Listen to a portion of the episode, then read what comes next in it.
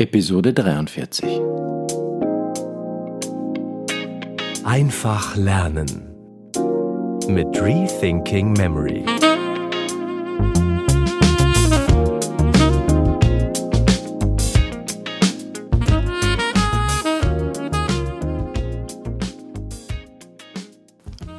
Gottlieb schreibt in einer E-Mail.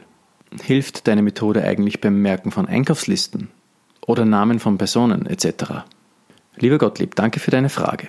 Beim Merken von Einkaufslisten beispielsweise, da eignet sich die Körperliste am besten. Die Körperliste ist im Endeffekt ein kleiner Gedächtnispalast. Wir verwenden einfach unseren Körper, um uns das zu merken, was wir uns merken wollen. Zum Beispiel, wir stellen uns die Bananen vor, wie sie in unserem Haar gefangen sind. Wir stellen uns vor, dass Duschgel aus unserer Nase kommt und wie wir anstatt ein Gebiss mit Zähnen zu besitzen, anstatt dieser Zähne sich in unserem Gebiss Bohnen befinden. Unter der Achsel ist der Honig und das Katzenfutter zerdrücken wir in der Hand. Unser Knie ist mit Toilettenpapier umwickelt und unser Fuß steigt in eine Dose Mais. Somit hätten wir schon unsere Einkaufsliste memoriert. Wir stellen uns das Ganze vor dem geistigen Auge vor und voilà, wir haben die Einkaufsliste parat. Ich persönlich jedoch verwende meistens den Supermarkt, in dem ich einkaufen bin, als Gedächtnispalast. Da ich ihn schon gut kenne, weiß ich, welche Regale wo stehen und wo welche Gegenstände oder ähm, Einkaufsutensilien zu finden sind. Ich gehe also durch diesen Einkaufsort durch in Gedanken und stelle mir an den verschiedenen Stationen vor, was ich eben kaufen möchte. So ist quasi mein Supermarkt mein kleiner Gedächtnispalast. Und diesen Gedächtnispalast kann ich natürlich jederzeit wieder verwenden, da ich ja meine Einkaufsliste nur einmal darin ablege und vielleicht höchstens ein bis zweimal durchgehe oder wiederhole, je nachdem, wie lange der Einkauf dauert. Und darum kann ich diesen Gedächtnispalast dann ganz einfach wieder neu verwenden, da die Merkbilder darin nicht permanent sind. Eine weitere Methode, sich Einkaufslisten zu merken, wäre zum Beispiel alles, was man sich merken möchte, in Gruppierungen zu gruppieren und sich das dann als einzelnes Bild vorzustellen. Das ist vielleicht sogar noch ein bisschen einfacher, als einen Gedächtnispalast dazu zu verwenden. Wie meine ich das? Ich meine das so.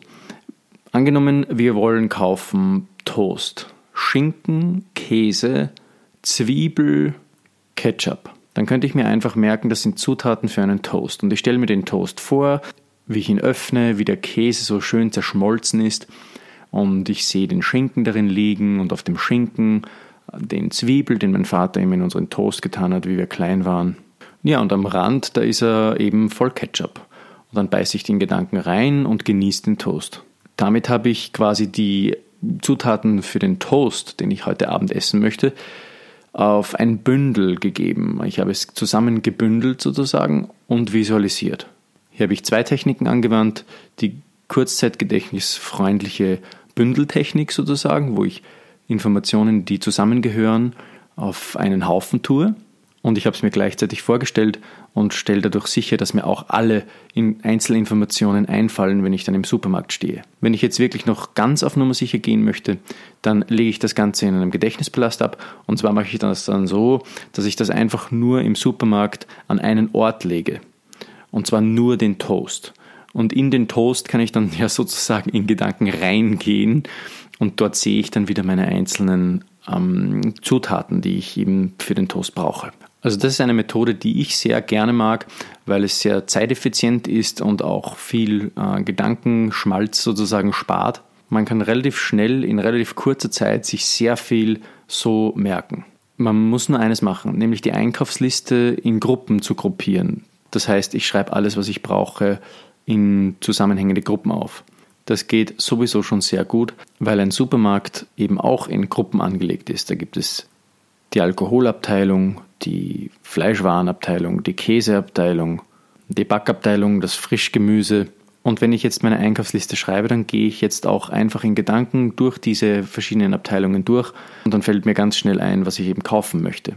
Das machen sowieso viele Menschen, wenn sie eine Einkaufsliste erstellen, dass sie in Gedanken durch den Supermarkt spazieren oder eben in Gedanken sogar durch den Kühlschrank gehen, sozusagen, und nachdenken, ja, was brauche ich denn jetzt, was habe ich denn, was habe ich nicht. Und das gleiche mache ich beim Merken auch. Ich gruppiere mir meine Inhalte in Gruppen zusammen, stelle sie mir geclustert vor, eben in Gruppen und tue sie vielleicht, wenn ich das brauche, auch noch in einen kleinen Gedächtnispalast. brauche ich vielleicht zwei oder drei Orte und dann habe ich mir alles gemerkt, was ich mir merken möchte. Ja, lieber Gottlieb.